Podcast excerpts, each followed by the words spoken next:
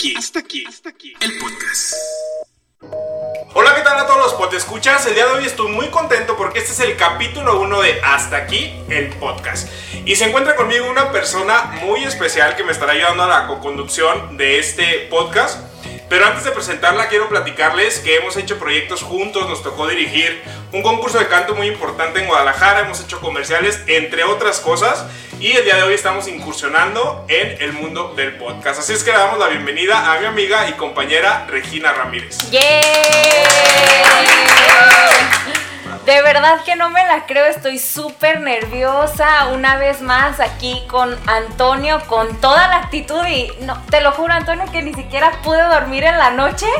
O sea, fue increíble y creo que este proyecto se viene con todo, ¿eh? Déjame te digo porque temas controversiales, invitadazos, no, no, no y lo más importante, pues tenerte aquí y muchísimas gracias por invitarme. Sé que este podcast va a ser el mejor de Guadalajara. Así es, yo sé que va a tener mucho éxito gracias al gran equipo que tenemos, que los vamos a presentar más adelante, pero ¿qué te parece si entramos en materia? Claro que sí.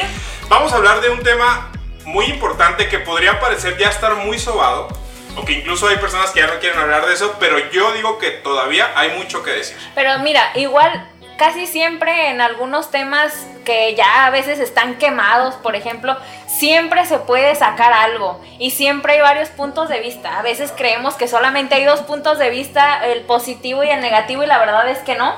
Siempre en los temas hay un punto neutral y también hay un punto de equilibrio y sobre todo, pues qué mejor que escuchar este tema que tenemos el día de hoy, que como bien lo mencionas, pues algunos podrán pensar que ya está muy quemado, pero la verdad es que ya vino para quedarse. Entonces, creo que el día de hoy, híjole, estoy bien emocionada y tengo la piel chinita. Muy bien, pues el tema es acerca del COVID. Y antes de presentar a las personas que están como invitados el día de hoy, me gustaría eh, decirles cuál va a ser la dinámica. Tenemos tres secciones de 10 minutos en donde vamos a debatir temas importantes, temas de interés público de las personas que nos están escuchando. Pues cada quien tendrá su momento de hablar, de decirnos cuál es su punto de vista, porque como tú dices, no solamente es lo que tú creas y lo que yo claro, creo. no tenemos la verdad absoluta. Exactamente, y pues vamos a escuchar a los especialistas. Perfecto, pues déjame, te digo quiénes nos acompañan y pues obviamente primero se presentan a las damas y el día de hoy tenemos una invitadaza de lujo. Ella es Claudia Armenta, que es enfermera del IMSS. Claudia, bienvenida. Hola. Pues nada más decirles que estoy nerviosa, estoy contenta por estar aquí con mis amigos y estoy lista para debatir sobre mi trabajo en el hospital. Es complejo, pero día a día hay cosas nuevas y se aprenden. Claudia, pues un honor tenerte aquí con nosotros y la verdad que como bien lo mencionas, es una labor titánica, entonces también parte de este podcast es reconocer el trabajo de aquellos que no siempre se ven, pero que están ahí al pie del cañón dando lo mejor y sobre todo para salvaguardarnos. Entonces, bienvenida, así como tú estás emocionada, nosotros también estamos emocionados y también tenemos un invitadazo de lujo. ¿Quieres que te diga quién es, Tony? A ver, dime quién es. Por si no lo conocías, nada, sí lo conoces. Él es Javier Mesa y déjame te digo un punto importante, es Javier con X. Javier con X. Javier con X. Javier con X, no ex Javier, Javier, ¿eh? Para aquellos que nos están escuchando y luego lo van a buscar a redes, es Javier con X y él es profesor de educación básica. Javier, bienvenido, muchas gracias por venir aquí con nosotros. Gracias por la presentación y por el énfasis. Este, yo creo que sí es algo característico, pero no porque sea X, sino porque es diferente. no, nada de X. Este, nada de X. pues pues yo trabajo en educación básica, actualmente estoy en el nivel primaria, pero he trabajado en otros niveles, también he trabajado en formación para docentes y puedo platicarte un poco del ámbito. Creo que el COVID nos vino a cambiar la vida a todos Así y uno es. de los ámbitos en los que cambió la vida fue la forma en que recibimos la educación. Entonces yo estaré abordando el ámbito de, de la educación de lo poquito que yo sé y desde mi experiencia, cómo he vivido estos ocho meses, ya ocho meses de pandemia, eh, casi nueve, y cómo, cómo la recibo pues eh, quejas, sugerencias o incluso cómo yo me siento como profesional de la educación ante esta situación sanitaria. Híjole, Javier, pues muy importante, Antonio, porque creo que a nivel eh, primaria es donde más repercusión ha habido en la educación, en este nuevo método de enseñanza. Entonces, de lujo, de lujo que nos hable de este nivel y sobre todo atentas amas de casa, atentas mamis, por favor, para que escuchen que también el profesor le sufre, no nada más ustedes, también el profesor vino a sufrirle. Así es, como ya lo dijo Javier, es un tema que tenemos que tocar porque es muy controversial y él nos va a hablar desde la parte de profesor y hay muchas personas que nos estarán escuchando y esperemos nos dejen su opinión al respecto de qué es lo que piensan para en un próximo capítulo poder abordar el tema. Así es que vamos a comenzar y el primer punto a tocar es... Hasta aquí, hasta aquí, hasta aquí, el podcast. Muy bien, y para entrar en materia, ahora sí, vamos a empezar con el primer tema. Les recuerdo, tenemos 10 minutos únicamente. Cuando suene la chicharra, dejamos el tema hasta aquí.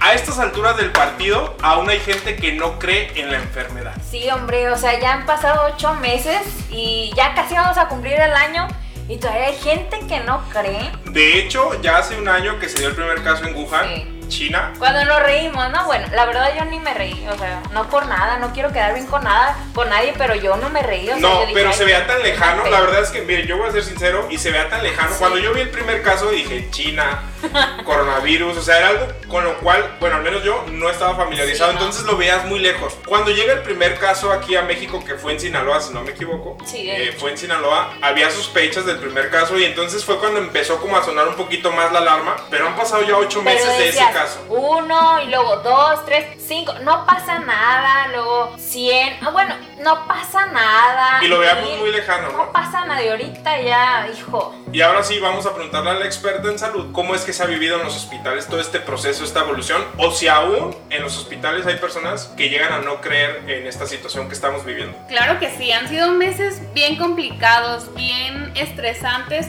en donde el insomnio y la ansiedad han sido compañeros de nosotros, los que trabajamos en el área de salud, ya que vemos muchas cuestiones súper complicadas. Nuestros pacientes que llegan regularmente son pacientes que estaban en casa con síntomas que duraron muchos días para ir, que el vecino, la vecina, la amiga le decían, tómate el té, no vayas, te va a pasar algo. Y ya cuando llegaron estaban muy complicados. O sea, se No, automedicaban. Sí, porque también salió el mito como evita los lugares de salud o los lugares, las clínicas, porque ya saben, ¿no? Radio Pasillo ahí de que No, no, es que te van a matar y si no tienes COVID, ahí te lo vacunan. Que creo que fue de los primeros, la primera desinformación que hubo más fuerte en donde decían que eh, el personal de salud estaba matando a las personas. hombre. Y entonces la gente que presentaba síntomas, en lugar de asistir algún lugar de Algún salud, perdón, algún centro de no, salud, gracias.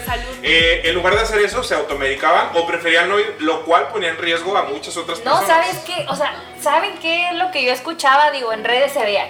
Tómate un, un diente de ajo, no sé si te tocó escuchar. No, hay una, una cuestión del hipoclorito de sodio Ah. donde dicen que, que lo tienes que beber, o sea, en realidad no tienen ni idea de lo que están hablando y la gente lo hace. O sea, hay cuestiones que vaporizaciones, que el hipoclorito de sodio, que sin, no sé, o sea, hay muchas cosas que no se ponen a ver lo que, lo que conlleva. Hay gente que lo va a hacer y se va a complicar y precisamente el hecho de no creer o de no confiar en el sector salud hace que todo esto se complique muchísimo más. Créanme que lo que uno quiere es ver a la gente que llega y que se vaya bien. No, no queremos que se queden ahí. Sabemos que están aislados, que no tienen a su familia, que están entrando a aislarse completamente y es complicado. Pero nuestra voluntad, tanto de médico, enfermera, trabajo social, camilleros, todos, es que salgan bien, que salgan bien librados y que no estén ansiosos o, o deprimidos, porque es una cuestión bien importante. La repito y la repito porque a mí me ha pasado. Yo he estado conviviendo con muchos compañeros y todos hablamos de ese tema.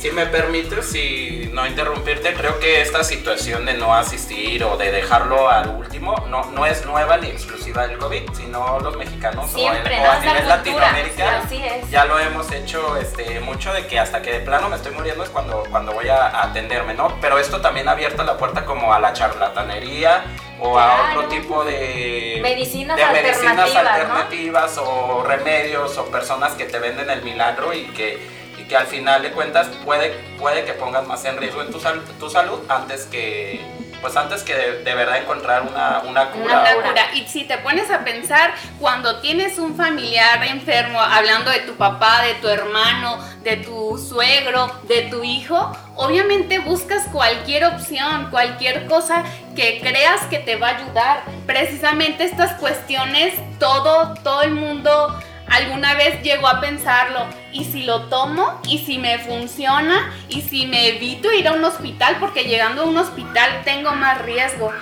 Chicos, estando en un hospital yo me siento completamente protegida. Porque Todo el hospital y todo el personal tienen medidas. Ahí no se encuentran gente como en el centro, como en el Parián, como en los supermercados. Todas nuestras áreas están bien restringidas. Y especializados. Y especializados. Sabemos cómo tenemos que usar nuestro cubrebocas, tenemos pláticas constantes, estamos capacitados, pero sin embargo en otras cuestiones, saliendo a la calle, es donde yo me siento desprotegida, es en donde yo me siento vulnerable, donde yo como persona, como enfermera, le tengo miedo. De hecho, déjame, se me vino el gallo de Lolita Yala, una disculpa.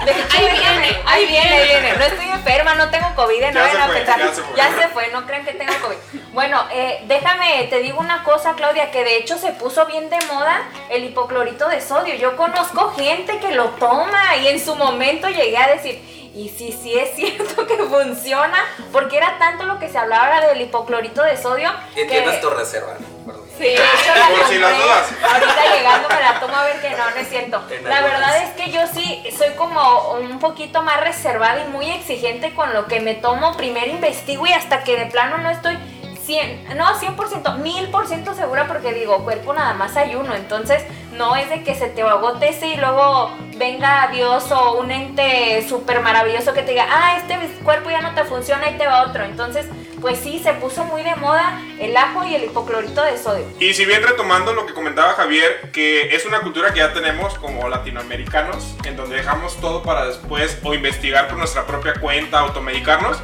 creo que ahorita nos está afectando muchísimo porque con este tema del COVID es una pandemia mundial y el no tomar la responsabilidad que deberíamos de tener de cuidarnos, de ser responsables hacia con los demás, ya no con nosotros mismos, porque si no crees, y este mensaje va para todas las personas que no creen, escuchen bien, que no únicamente se afectan a ellos, sino que están afectando a terceros. Y, y para abordar este tema me gustaría, Javier, que nos platicaras, por ejemplo, las mamás que reclaman que los niños no van a la escuela porque o no creen o porque ya se enfadaron de tenerlos en casa. ¿Qué tienes que decir al respecto? Antonio, espérate, Javier, con X antes de que lo digas. Primero, ¿qué te parece si nos dice? Porque yo me muero, me muero, me muero de verdad de la duda ¿qué es lo que te dicen las mamás? O sea, lo primero que, es lo que, o sea, cuáles son las excusas, vaya, que utilizan las mamás de, o reclamos, porque luego sí pasa, digo, entendemos, mamás las queremos mucho, pero también luego hay reclamos muy absurdos. Fíjate que, bueno, son, son polarizadas y son encontradas las, las respuestas, las excusas y las, los argumentos, porque no, no quiero poner en, en, duda ninguno de esos argumentos, o que las situaciones puedan o no ser válidas.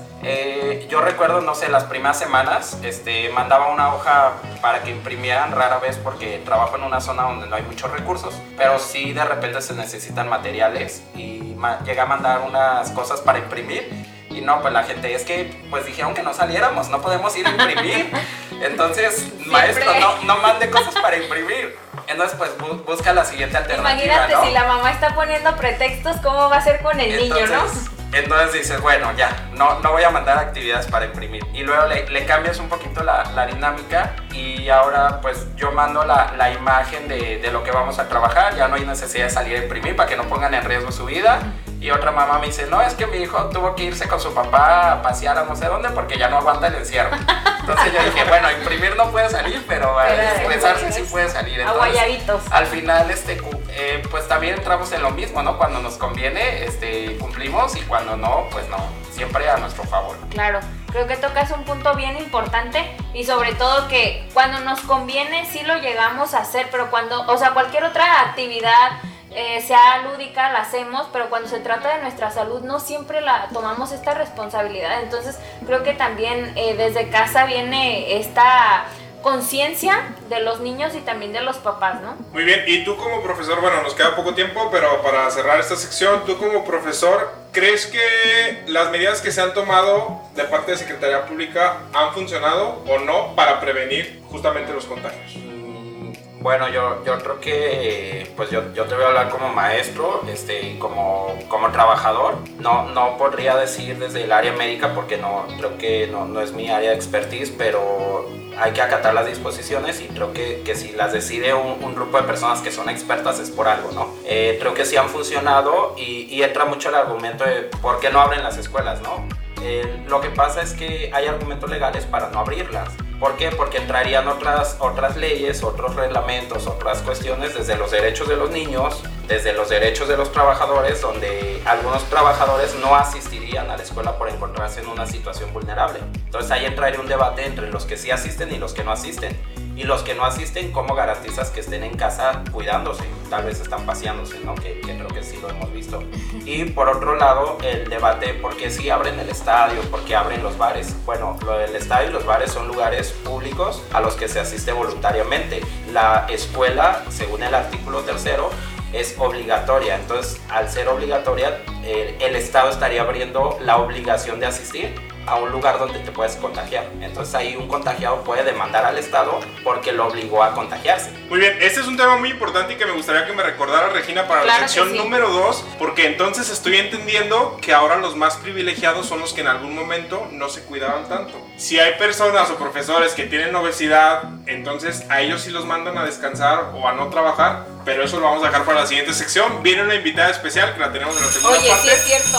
Sí, Y ya esto es- sonó la chicharra. Sí, vamos a dejar esto hasta aquí. Hasta aquí, hasta aquí, hasta aquí. Antonio, estamos de vuelta y déjame te digo una cosa, de hecho te quedas picado y dices quiero tener una propia opinión. Así es, Regina, pues como ya lo comentas, te quedas picado, hay mucho que decir y como decíamos, mucha tela de dónde cortar. Y las personas que nos están escuchando, me gustaría mucho que dejaran sus comentarios en nuestras redes sociales. Y voy a presentar a esta invitada de lujo. Muchísimas gracias por venir. Ella es la doctora Gabriela Salgado. Ella es médico cirujano. Bienvenida, doctora Gaby. ¿Cómo está? Hola, buenas noches. Pues muchas gracias eh, por la invitación No, hombre, y por eh, interesarse en la participación. Realmente este es un tema muy importante porque es cuestión de salud y es en general. Todos estamos expuestos.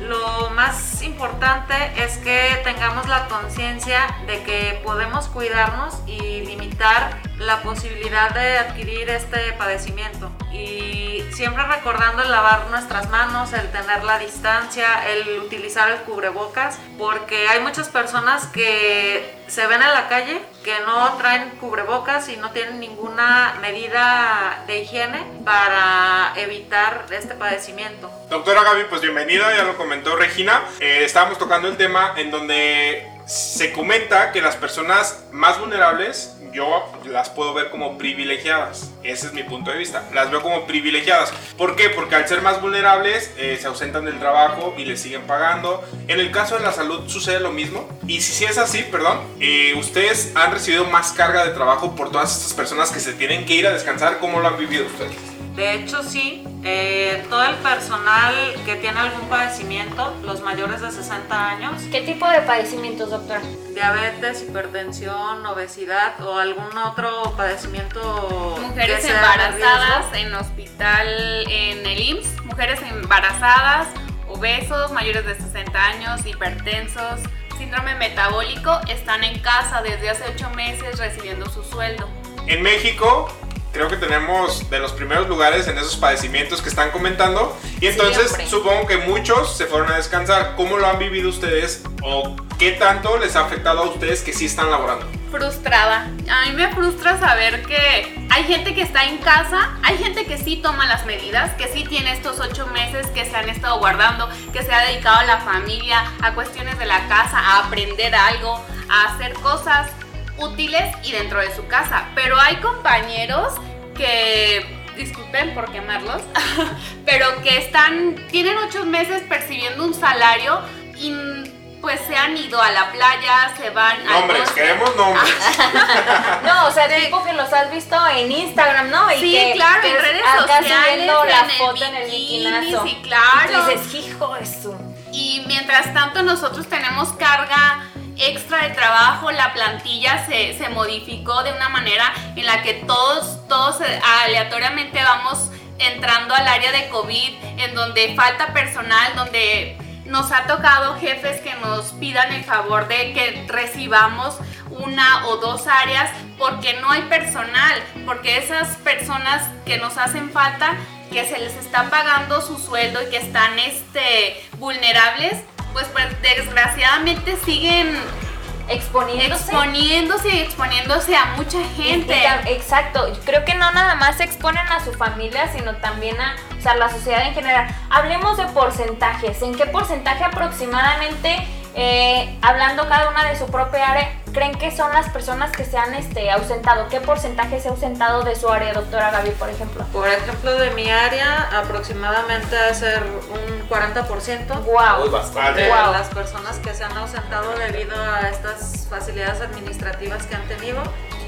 Eh, en mi área sí he visto pues que se han resguardado y sí se han estado cuidando, más sin embargo se ha visto mucho la situación de que hay mucha ansiedad por estar guardados en casa, por no poder sociabilizar. Y todo esto conlleva no solamente a, un riesgo en, en la salud física por un padecimiento que puede ser contagioso, sino que también a la parte de la salud mental. Creo que ahorita acaba de tocar un tema bien importante, no lo vamos a mencionar ahorita, porque también es un, híjole, es un temazazo y queda para mucho. Entonces, si les parece bien, esto que se quede para otro capítulo, porque la salud mental es importantísima. Ya la vimos, digo, tuvo que llegar una pandemia para darnos cuenta que la salud mental es algo fundamental. Entonces, lo vamos a dejar hasta ahí. Claudia, de tu sector, más o menos, ¿qué porcentaje se ha ausentado? Pues no tengo la cifra exacta, pero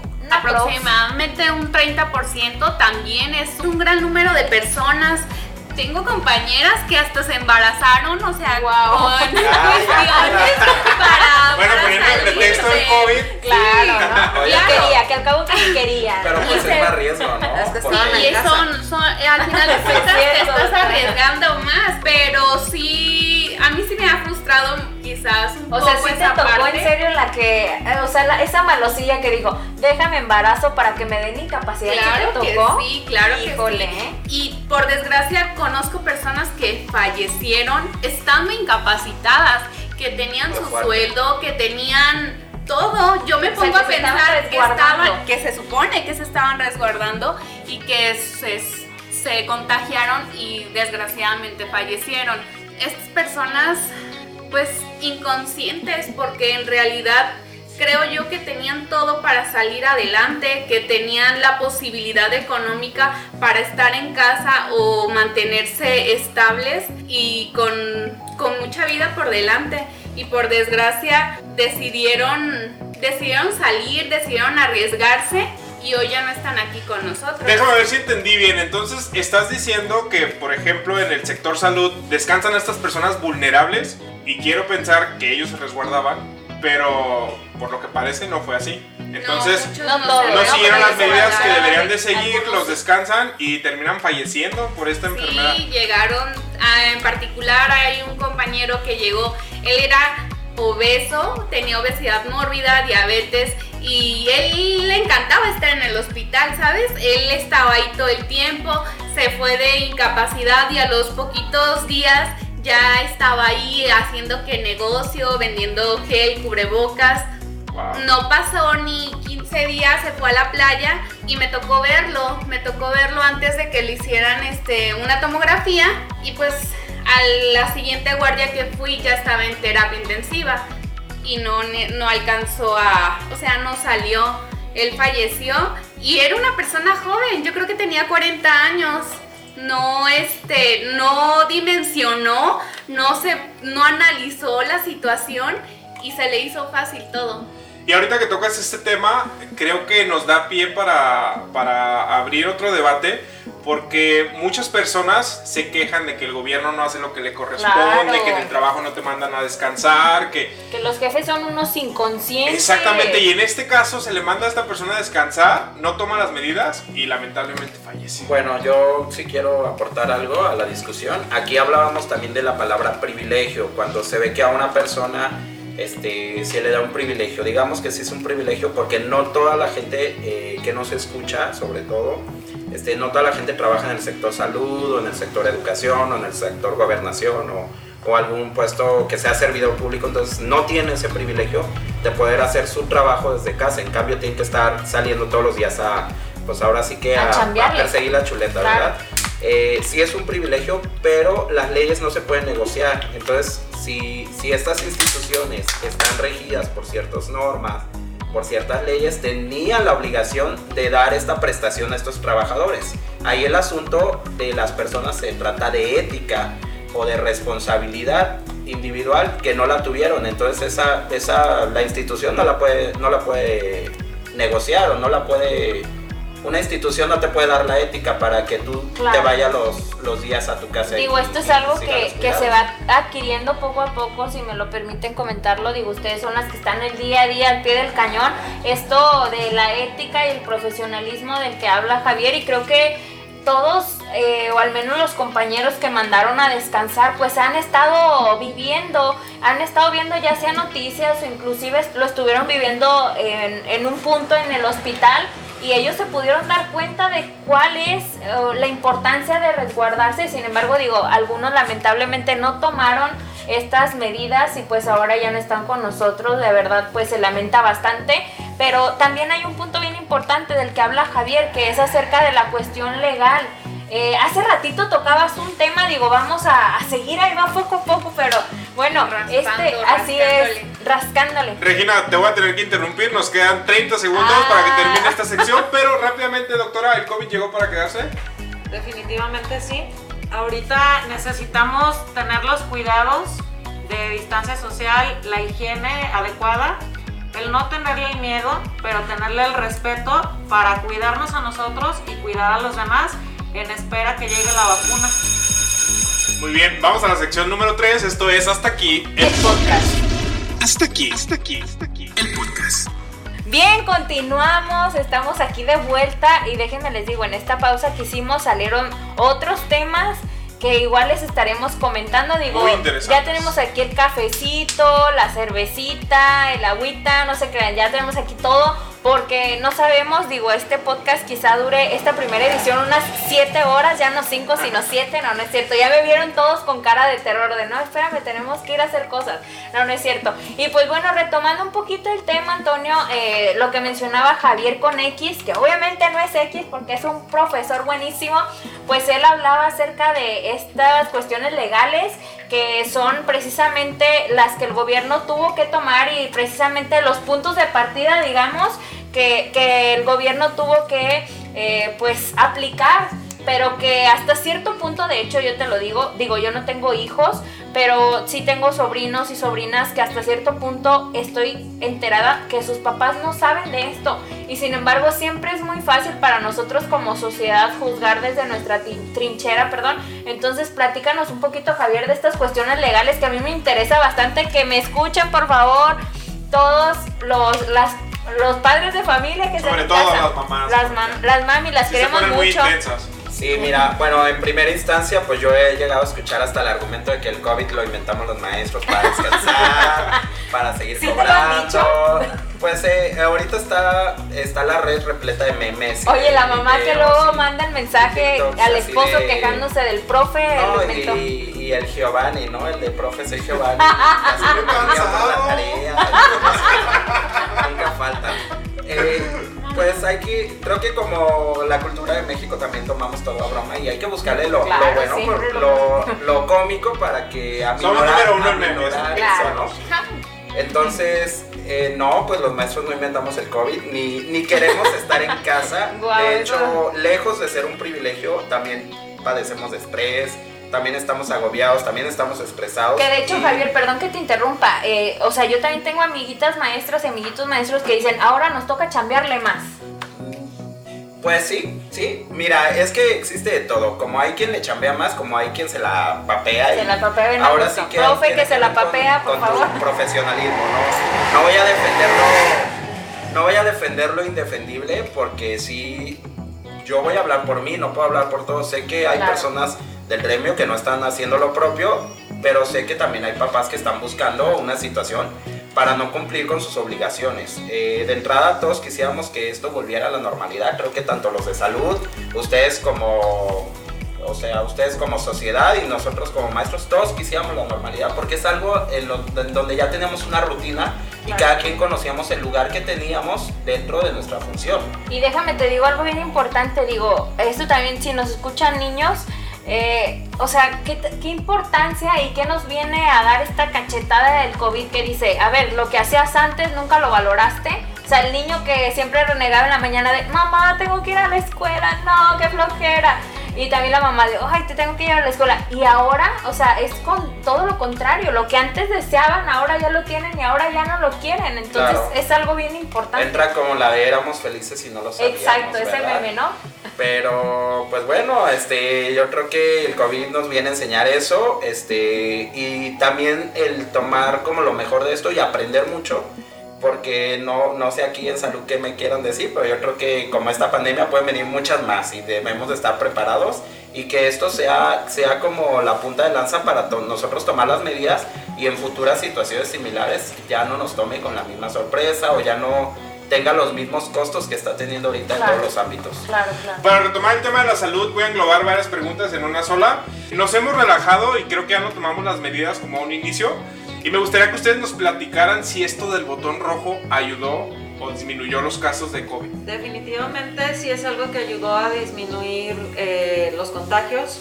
Eh, tengo amistades en diferentes hospitales, en clínica del IMSS, en Hospital Civil Nuevo, Viejo, en Suquipan, y sí estaba a la alza.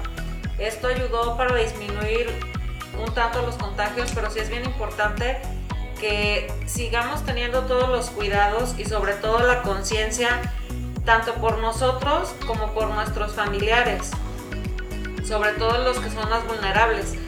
Pero si dejamos a un lado el decir, ay, pues no ha pasado nada, a mí no me pasa, pasa ya en un país lejano, eh, olvidamos que somos humanos y como humanos podemos tener el riesgo de padecer esta enfermedad y contagiar más. Entonces, lo más importante es el, el tener esa conciencia y el no bajar la guardia en, en el tener los cuidados tanto para nosotros como para los demás. Por ejemplo, yo voy a trabajar y parezco cebolla porque traigo mi ropa normal y arriba traigo eh, traje de cirugía. Cuando salgo de trabajar me lo quito, llegando a mi casa también me lo quito. La, la ropa pues que traigo para cambiarme, para meterme a bañar. Y prefiero caer un poquito en la exageración para tener los cuidados y el sanitizarme también cuando llego a casa. Porque yo sé que con eso me estoy protegiendo a mí y estoy protegiendo también a mi papá. Mi papá es una persona de más de 80 años, entonces eh, es la mejor manera en que lo puedo cuidar y me puedo cuidar. Y pues distancia social, sociabilizar ahorita por los medios electrónicos que los tenemos a nuestro favor y podemos seguir en comunicación con nuestros seres queridos así en lo que termina esta, esta pandemia. O mínimo en lo que se controla, ¿no? Porque como bien lo menciona, esta pandemia pues ya vino para quedarse como la influenza, como otras como algunas otras enfermedades y que ahí toca un punto muy importante, hay un dicho, a ver si no me equivoco y a ver si no se me olvida, porque luego se me olvida, más vale exagerarlo y no necesitarlo que quererlo, o sea, que ya no poder hacer nada, ¿no? Ahorita bien lo menciono, o sea, yo prefiero eh, sentir hasta cierto punto que estoy exagerando y creo que no es exagerar, más bien se está cuidando y también es una cuestión de amor propio y también de amor a, a su familia y al Por responsabilidad. Y sobre todo responsabilidad, porque usted eh, que trabaja en un sector salud, que hasta cierto punto, digo, está un poquito más expuesta eh, que quizá alguna otra persona como nosotros, digo, pues nos exponemos en la calle y, y ya, ¿no? Pero creo que eh, está, está siendo muy responsable, está tomando todas las medidas y creo que eso es un ejemplo para todos, o sea, el hecho de lavarnos las manos y o a veces medio lavarnos las manos o a veces medio sanitizarnos, pues no funciona. Más vale hacerlo correctamente y siempre. Y ahora, ¿cómo es para ustedes el que en el hospital lleguen, todas las personas tengan su cubrebocas, su traje, como lo comentaba, caretas, gel sanitizante? Y me imagino que ven muchas personas contagiadas, personas que están graves sales a la calle y no es lo mismo, porque como bien decía, nos hemos relajado y ya hay personas que no llevan el cubreboca, ya o que lo usan mal, ¿viste el meme de que lo traen debajo de la nariz? Que se lo ponen en los ojos, o, lo traen de hamaca para la papada, entonces... Bueno, es que también queremos esconder la papada, o que usen dos, ¿no? Que usen dos para esconder A mí me pasó una cuestión muy personal cuando inició la pandemia, cuando inició toda esta cuestión del overall, de la bata, de los guantes, botas, gorro, careta, gogles, yo este, me sentía en dos mundos diferentes. Entrando a mi trabajo, me sentía en un mundo donde todo era cuidado, con mucho cuidado, donde todo el tiempo me tenía que estar cuidando de no de que no se me rompiera un guante, de no contaminarme, de cuidar bien a mi paciente, pero siempre estar manejando mis medidas de seguridad y estar a la alza en toda la seguridad en cuestiones de protección. Salía de la guardia, me cambiaba, hacía todo mi protocolo y salía a la calle y veía a la gente sin cubrebocas y veía a la gente abrazándose, veía a la gente compartiendo un helado y yo, yo me sentía confundida y un poco molesta. ¿Qué pensabas? ¿Qué pasaba por tu casa? ¿Los quiero golpear o qué pensabas, Claudia? Pasó una cuestión así como medio chusca porque empezamos, hicimos un convivio en el hospital y regalamos algunos detalles a los médicos. Y a la hora de, de intentar abrazarnos o de llegar a como el contacto humano, físico. Sí, al contacto físico, no nos, no nos animamos, fue como de lejitos y ya, porque nosotros aún tenemos muchas medidas dentro del hospital. Sí es una cuestión pues todavía muy importante de responsabilidad. Hay muchos médicos que pues ya son más grandes, hay a pesar de que hay muchos que están incapacitados, todavía hay personas vulnerables que siguen laborando y nos cuidamos y no nada más cuidamos a ese sector, cuidamos a todos, tratamos de estarnos cuidando entre todos y evitar un poquito el contacto, pero dentro de, mi ambiente se maneja así.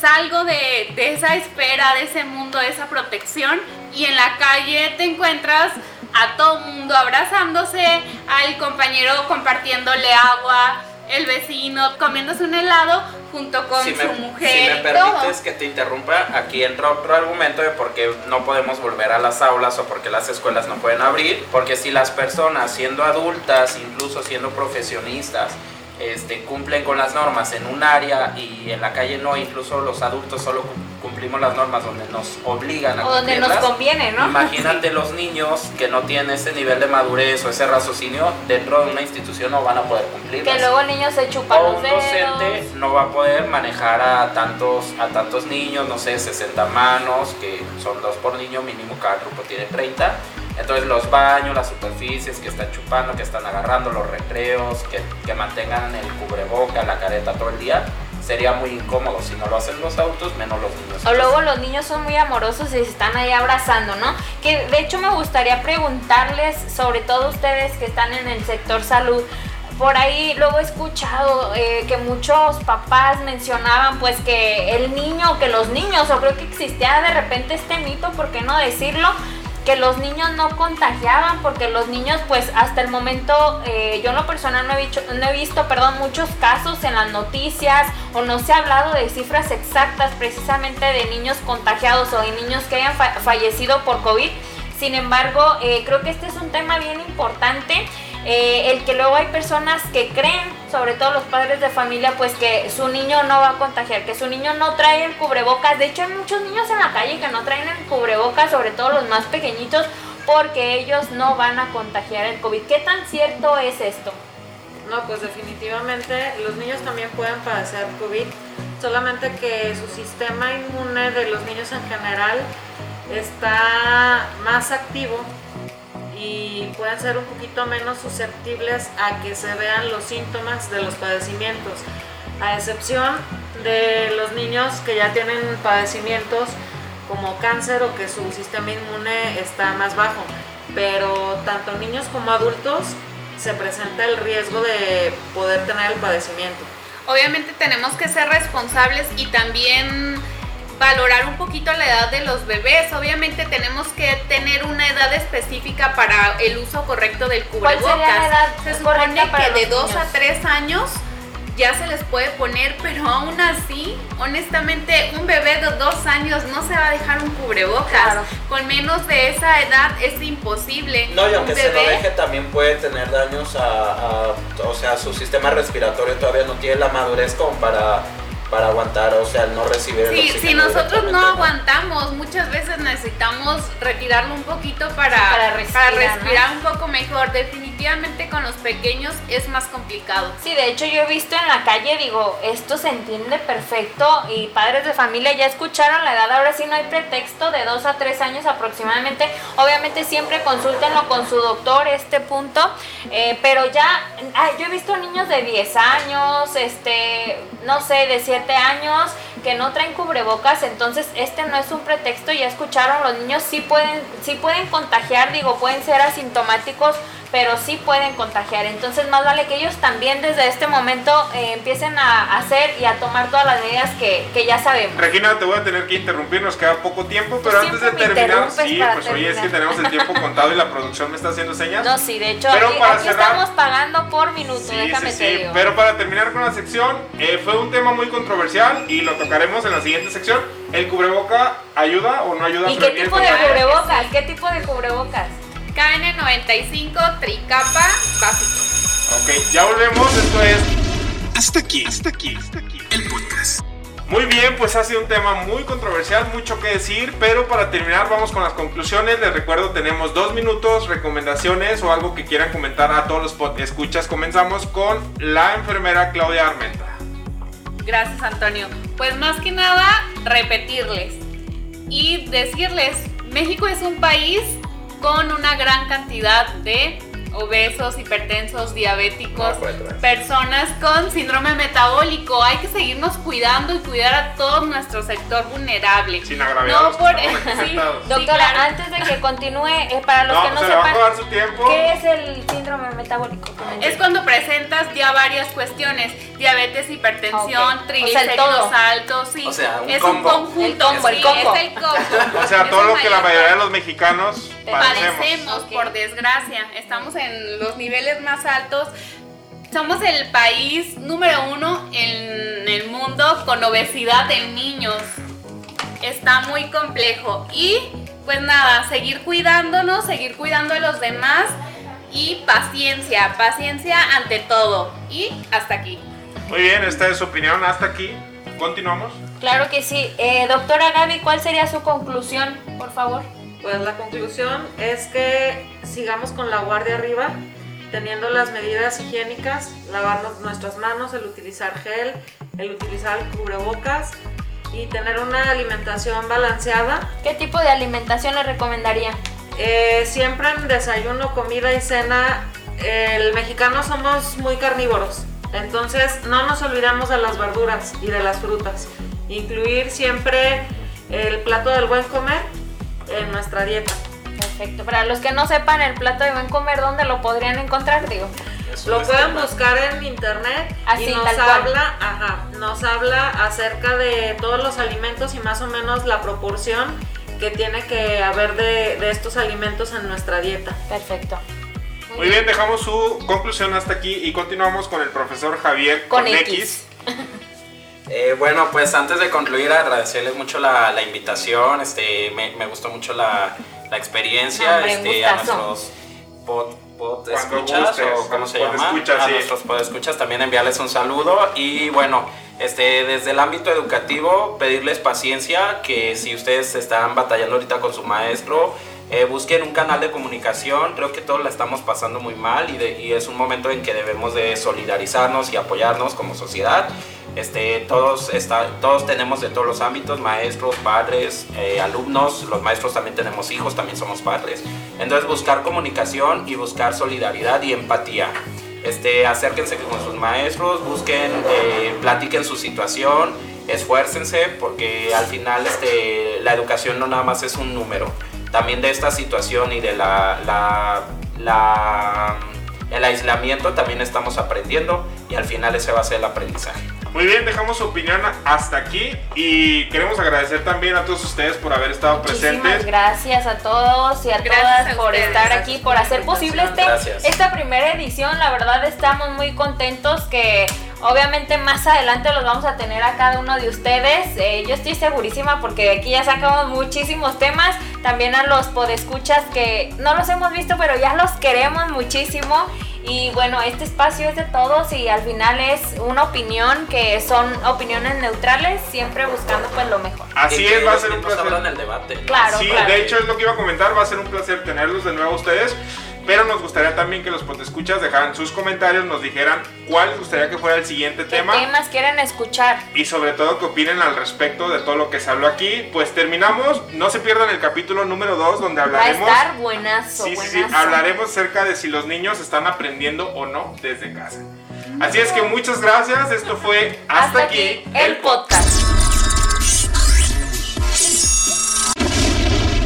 Hasta aquí, hasta aquí, hasta aquí. El podcast.